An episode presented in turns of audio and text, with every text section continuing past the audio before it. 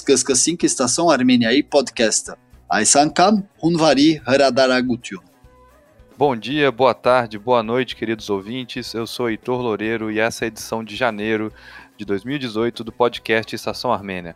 Após uma pequena pausa, nós estamos vindo com essa edição um pouco tarde no mês, mas aqui com bastante informação para todos vocês.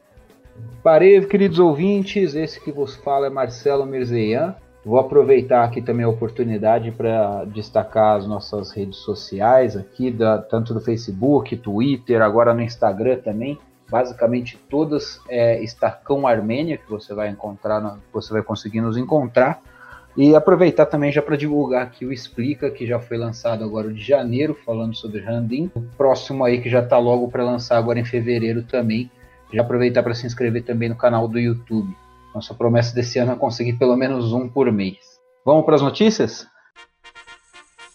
Então é isso aí, Marcelo. Vamos para a primeira notícia do nosso podcast de janeiro de 2018. O Heitor Loureiro que vai trazer para a gente qual a pauta, Heitor? Bom, a primeira notícia de nosso podcast de hoje não é boa, infelizmente, né? É mais um abuso do governo edoano, mas dessa vez extrapolando suas fronteiras. Nos últimos dias do mês de janeiro, a, a Turquia avançou sobre a, a cidade, a região de Afrin, na Síria, né? invadindo tanto por ar quanto por terra o território sírio, ferindo a soberania do país vizinho, para combater um grupo curdo que domina essa região. Como os ouvintes já devem saber, né, a presença curda no Oriente Médio é sempre um incômodo para a Turquia.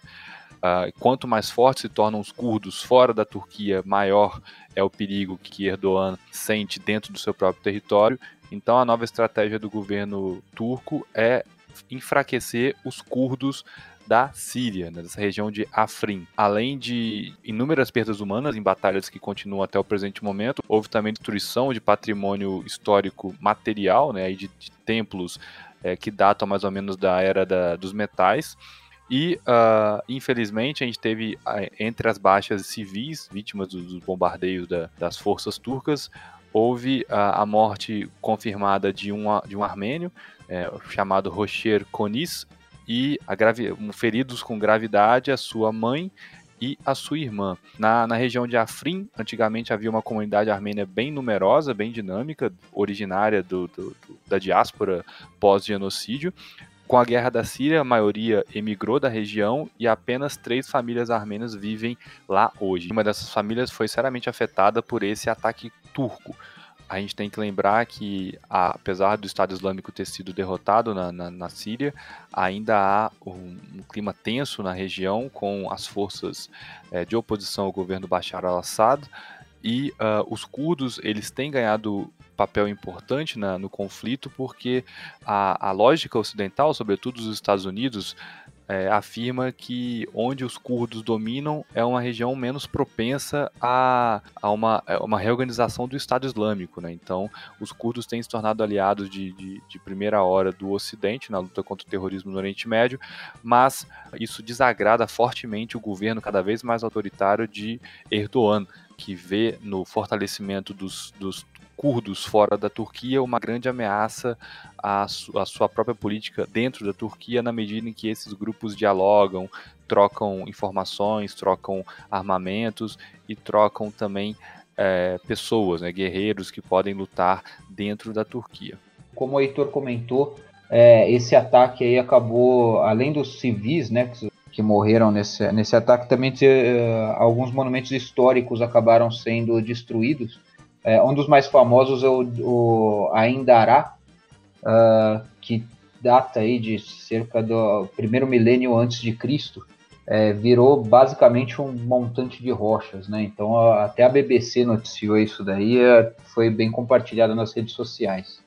Inclusive é um caso muito parecido com o que aconteceu na região de Palmira algum tempo atrás, quando o próprio Estado Islâmico, e não o governo turco, na ocasião, em janeiro há um ano, mais ou menos, em janeiro de 2017, é quando eles destruíram, o Estado Islâmico destruiu uh, vários, várias edificações históricas da região de Palmira, como o Teatro Romano e, e, uh, e outros monumentos da antiguidade da, da região.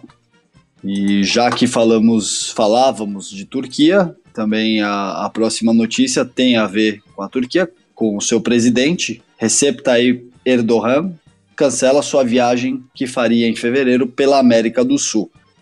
Ah, nessa viagem do presidente da Turquia, ele faria visitas ao Uruguai, à Venezuela e ao Brasil. E essa viagem do governo turco já era planejada há algum tempo uh, e aconteceria depois do Erdogan se reunir com o Papa Francisco no dia 5 de fevereiro próximo no Vaticano. Mas houve esse comunicado informando que a viagem foi cancelada, mas que se mantém o encontro com o pontífice. Uh, entretanto, essa viagem que estava agendada para a América do Sul, do Erdogan, já tinha gerado bastante agitação aqui nas coletividades armênias da diáspora aqui na América do Sul. No Uruguai, que foi o primeiro país a reconhecer o genocídio armênio ainda em 1965, no cinquentenário do genocídio armênio, a própria comunidade armênia do local já estava preparando muitas manifestações e protestos contra a chegada do, do presidente turco. E aqui no Brasil, inclusive, a juventude armênia já estava se mobilizando também para essa possível visita do Erdogan, que também não estava muito bem explicada se ele viria ao Brasil, se ele só iria ao Uruguai, e agora, com esse cancelamento, ficou claro que a viagem contemplaria o Uruguai, a Venezuela e o Brasil. E a suspensão dessa viagem também, como o Heitor disse na notícia anterior, acontece no marco dessa operação militar turca que está sendo lançada contra os curdos na Síria e em Afrin. Enfim, vamos ver pelo comunicado, esse, essa viagem pela América do Sul foi apenas adiada. Aguardaremos mais novidades sobre esse caso. É bom lembrar que toda visita do, do Erdogan na América Latina envolve algum tipo de polêmica. Né? Em 2010, ele cancelou uma visita que ele faria a Buenos Aires, capital argentina, quando ele tomou conhecimento que uma estátua que seria construída na, na cidade portenha teria sido cancelada por, pelo então prefeito da, da cidade administrativa de Buenos Aires, né, o Maurício Macri, hoje presidente da Argentina, por uma grande pressão feita pela comunidade armênia de lá.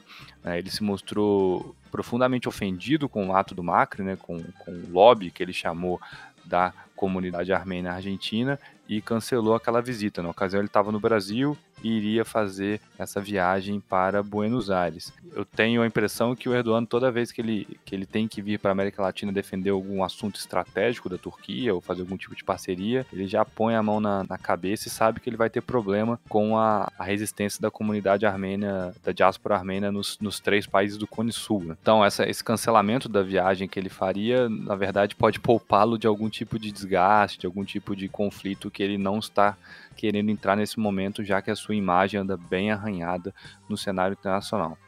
É, realmente diversos veículos de imprensa já haviam noticiado todo esse descontentamento da comunidade armênia do Uruguai nas últimas semanas com essa suposta visita do Erdogan. E, inclusive, o Conselho de Causa Armênia do Uruguai deixou claro que as negociações prévias a essa eventual visita demonstram que o Uruguai continua, como você bem lembrou agora há pouco, não só o Uruguai, mas as comunidades armênias da América Latina todas continuam sendo um objetivo chave do aparato negacionista da República da Turquia. E desde 2006, a Turquia prossegue numa estratégia de abertura com os países da América Latina, inclusive com o Caribe, o que resultou em numerosas novas embaixadas nesses países. É, a Turquia tem alguns interesses estratégicos na região. Uma notícia recente foi um, um, carregamento grande de gado vivo vendido do Brasil e enviado para a Turquia. E como o Uruguai é um dos maiores produtores de carne do mundo, eu acredito que o Erdogan viria defender interesses de, alguns setores da economia turca na importação de carne bovina, né? Mas provavelmente isso vai ser feito agora pelos seus diplomatas encarregados. Aproveitando que o Heitor, inclusive, estava falando agora de economia, é, vamos falar um pouco mais sobre investimentos também que a gente está tendo na Armênia na área tecnológica. A gente já no último podcast sobre algumas tecnologias já na, na questão ambiental que a Armênia está desenvolvendo, mas a, a Armênia tem investido bastante na questão de tecnologia como um todo, né? Tanto que a gente recebeu já agora no começo do ano a notícia de que a Armênia vai começar a desenvolver um blockchain, né? Uma cadeia de, de blockchains dentro do país. Na verdade, a notícia veio pelo Fórum de Blockchain Armênio, né, que é uma comunidade que está negociando junto com o governo essa uh, essa abertura de, de, desse incentivo para a criação de blockchains dentro da Armênia, que basicamente resultou aí na criação de uma zona econômica livre para a criação de, desses blockchains, que durante os próximos seis meses aí vão começar a ser desenvolvido, vai ajudar a desenvolver mais essa parte tecnológica mesmo da Armênia. Só para o ouvinte que não conhece, tá? Blockchain é uma tecnologia que ela, que ela busca fazer descentralização da informação, é muito associada associado às criptomoedas, né, ao Bitcoin, o famoso Bitcoin, que é a forma de ser blockchain, é o formato de, de certificação de um blockchain, então de como você pode manter ele seguro e ao mesmo tempo deixar isso livre para consulta pública. Mas ele não necessariamente está só ligado à criptomoeda, não necessariamente está só ligado aos bitcoins ou litecoins ou outras versões aí que a gente tem. Ele está ligado também a muita novidade tecnológica ou até novas formas de comunicação e de transferência de dados na internet também. Então a gente criar essa zona livre, zona econômica livre dentro da Armênia, aonde vão poder ser desenvolvidos, onde vai haver incentivo, né, para que empresas consigam desenvolver é, novas tecnologias dentro dessa plataforma de blockchain. E aonde a gente vai poder ter um, a gente tem um incentivo do governo, a gente vai ter, segundo a proposta, né, a gente vai ter também um órgão que vai regular e certificar para evitar que a gente tenha operações ilegais, né? Que esse centro, essa zona econômica comece a se tornar um, um escape para quem está querendo fazer é, medidas ilegais ou quem está querendo fazer alguma ilegal. E sim para garantir que a gente vai ter o, o, usar essa zona ao máximo para garantir desenvolvimento tecnológico, né? Então é, é uma notícia aí que empolgou tanto os, os armênios que já estão diretamente ligados à tecnologia, não é de hoje, principalmente a, a internet e também aos investidores é, externos, né, que encontram aí mais uma zona onde poder fazer investimento, onde poder desenvolver os seus negócios. E agora, trazendo notícias da diáspora, trago aqui a informação que o deputado armênio do Partido Democrático dos Povos da Turquia, Garo Paylan, foi indicado para concorrer ao Prêmio Nobel da Paz, de acordo com o portal de notícias Ermeni Haber. O comunicado foi feito por Said Al-Hanyan, que é presidente da Associação Internacional de Hamshanui, a Organização das Mulheres Armênias Hamshen. E uma candidatura para o Prêmio Nobel da Paz pode ser enviada por qualquer pessoa que atenda aos critérios da indicação. Não é necessário uma carta convite para enviar, apenas os nomes e, e quais foram as qualificações e critérios para essa candidatura. Na verdade, de acordo com os estatutos da Fundação Nobel, uma nomeação é considerada válida se for apresentada por uma pessoa que se enquadre nas seguintes categorias: membros de assembleias nacionais e governos nacionais, como é o caso do próprio Garo Pailan que falamos agora, uh, membros de cortes internacionais de justiça, professores universitários, professores eméritos, por qual, qualquer pessoa que tenha contribuído para a paz a nível mundial. E esse é o caso do deputado Garo Pailan, que inclusive ressuscitou os três deputados armênios do Império Otomano que foram assassinados em 1915, quando começou o genocídio armênio. Isso ele fez em plena Assembleia Turca. E por causa disso, obviamente, ele cumpriu uma suspensão no parlamento, porque também, segundo a, a lei turca, o Código Penal turco, o artigo 301 mais especificamente, qualifica como um crime de ofensa à identidade turca uh, você falar sobre o genocídio armênio, que até hoje é negado pela Turquia 103 anos depois do fato. Então, na verdade, a Associação das Mulheres Hamshenui fizeram esse chamado a todas as instituições e organizações armênias e que promovem os direitos das mulheres e os direitos humanos em geral, para que participem dessa iniciativa, apoiando essa indicação da entidade para que o Garo Pailan seja um dos candidatos ao Prêmio Nobel da Paz de 2018. E é interessante perceber que quanto mais o governo do Erdogan vai nessa estrada autoritária, maior visibilidade do plano internacional ganha o Garo Paylan e qualquer outro oposicionista que vem sendo silenciado na Turquia.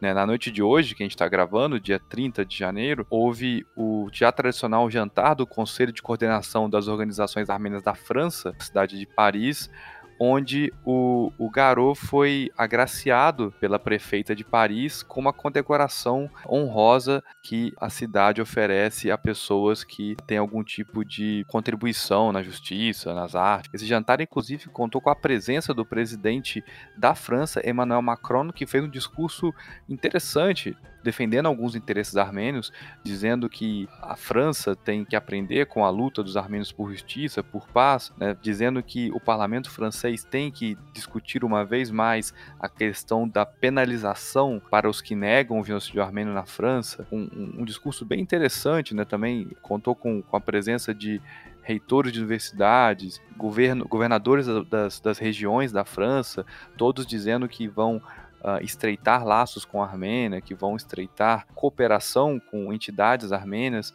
Houve até mesmo indicação de uma possível construção de um TUMO, um centro de tecnologia em Paris, para crianças francesas aprenderem uma série de ferramentas tecnológicas ensinadas em Yerevan. Bom, é, é sempre interessante a gente perceber o tamanho e o poder da comunidade armênia na França, né?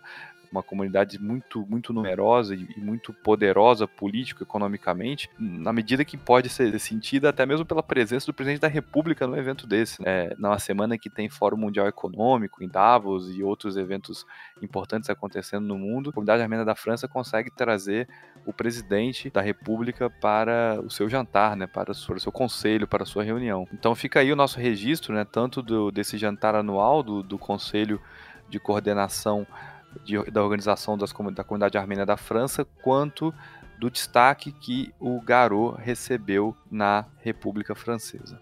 E só para trazer um pouco mais de luz sobre essa questão, que o Heitor comentou que o próprio presidente Macron disse em seu discurso que os próprios franceses têm muito a aprender com os armênios que estão na busca pela justiça e memória. Só para lembrar, em mais de uma ocasião, e a última foi em, outubro de 2016, o Senado francês aprovou o projeto de lei que criminalizava a negação do genocídio que depois acabou não passando e foi uma questão que gerou muito debate sobre ser uma lei inconstitucional ou não, enfim, mas de toda forma, os franceses e os armênios sempre à frente nessas questões de, de direitos humanos e de justiça e memória.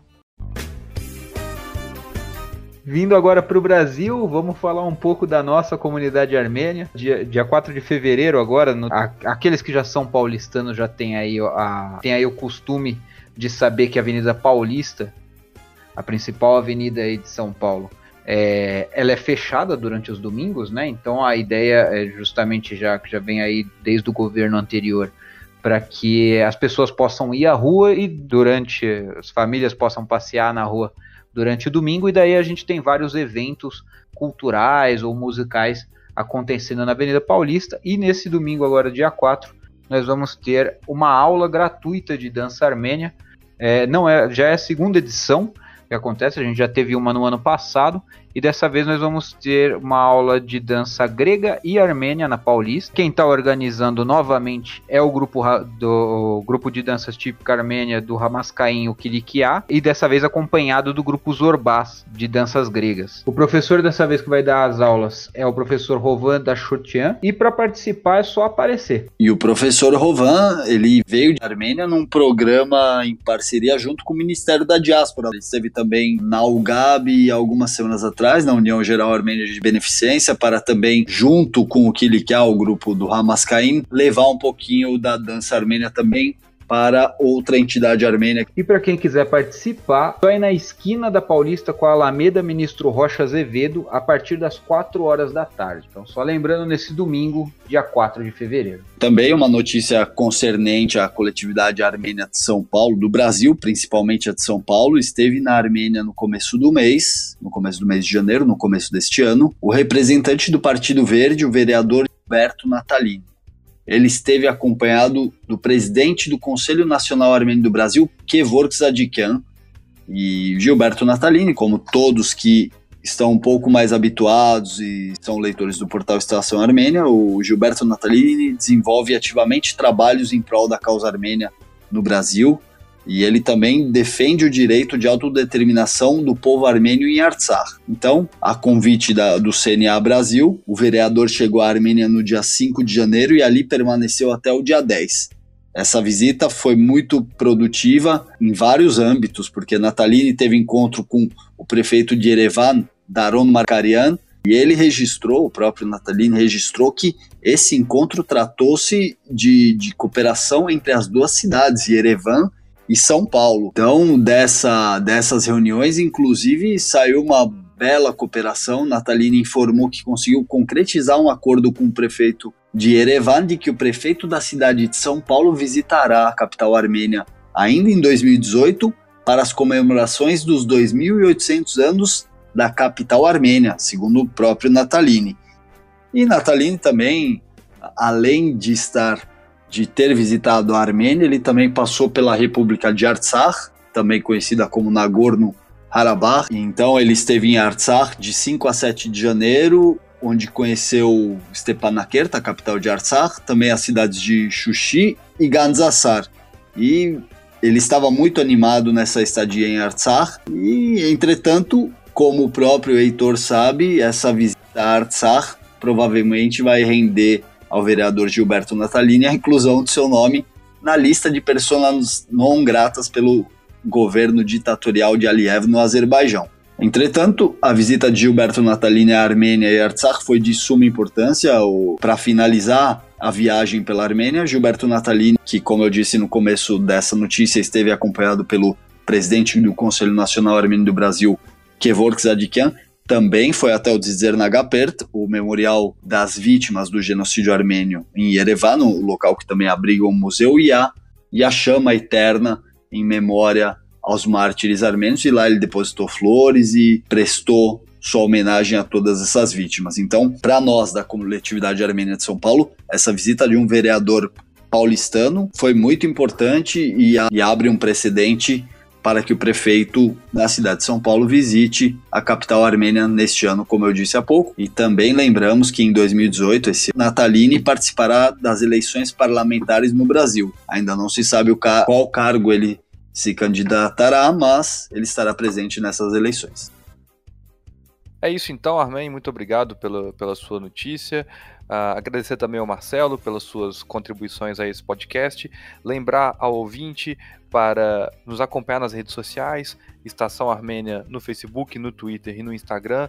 Não deixe também de conferir o nosso portal, estaçãoarmênia.com.br e cadastre-se, assine o nosso podcast no seu agregador de podcast de preferência, nos dispositivos Android e no iTunes para quem usa aí dispositivos é, da Apple. Se você usa também o iTunes, por favor, nos avalie na loja.